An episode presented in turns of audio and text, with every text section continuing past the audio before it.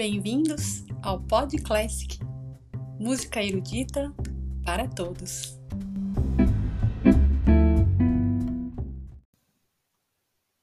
Olá! Ano novo, vida nova! E o Pod Classic de hoje abordará o tema recomeços. O momento em que decidimos ou que precisamos começar de novo pode ser especialmente desafiante em nossas vidas, mas ele também pode revelar muitos tesouros que estavam guardados dentro de nós e que, de outra forma, nunca teriam sido descobertos. Vamos então desfrutar de algumas preciosidades musicais que nasceram dessas experiências e que significaram recomeços para os seus compositores. Neste episódio, ouviremos o primeiro movimento da peça Chrysleriana Opus 16 de Schumann, o coro Vá Pensiero de Verdi e, finalmente, o último movimento da Nona Sinfonia de Beethoven.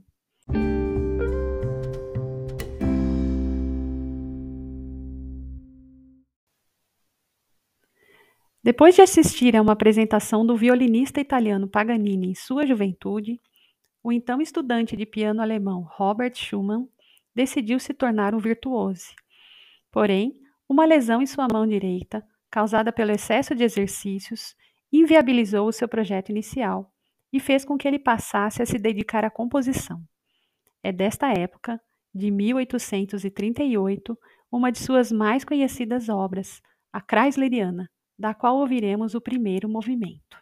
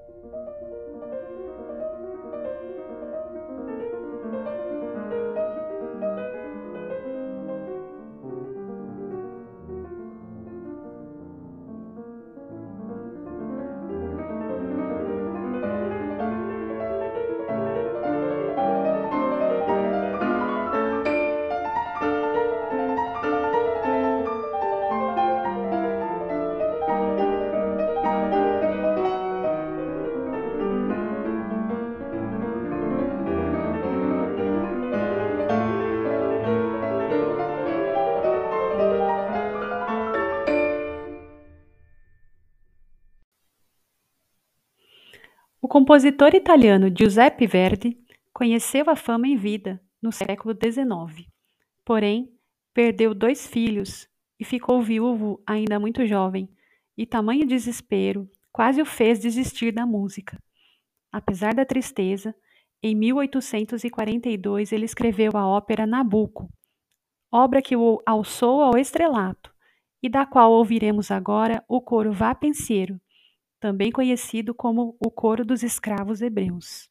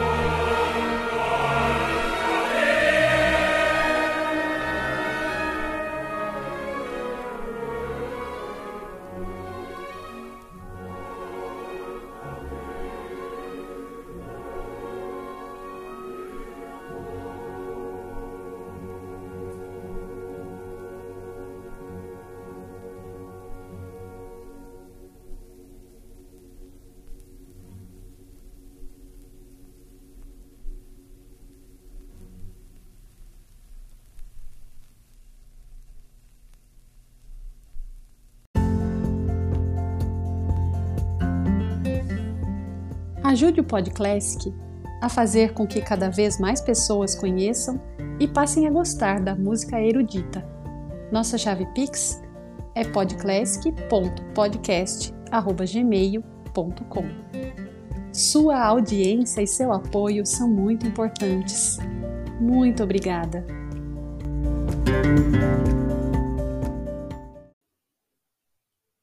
Por volta dos 26 anos, o alemão Ludwig van Beethoven começou a notar zumbidos em seus ouvidos e a sua preciosa audição foi se deteriorando progressivamente até ele se tornar completamente surdo aos 44 anos.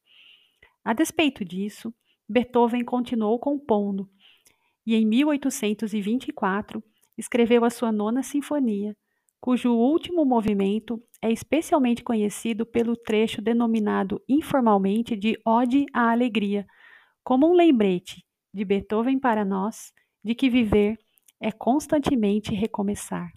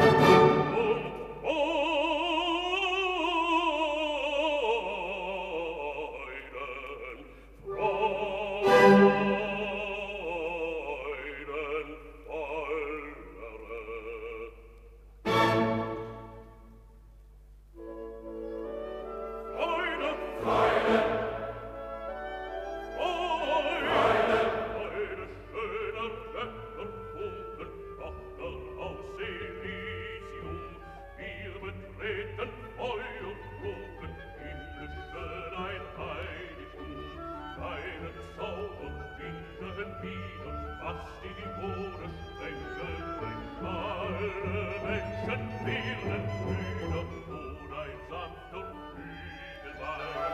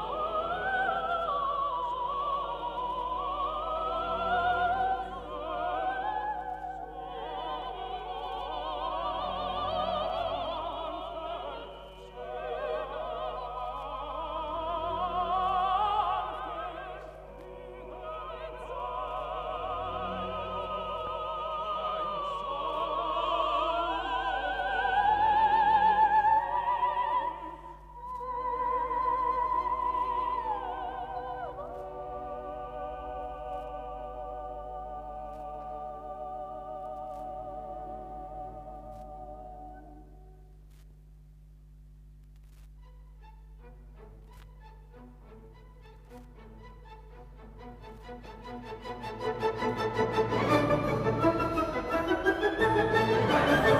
you.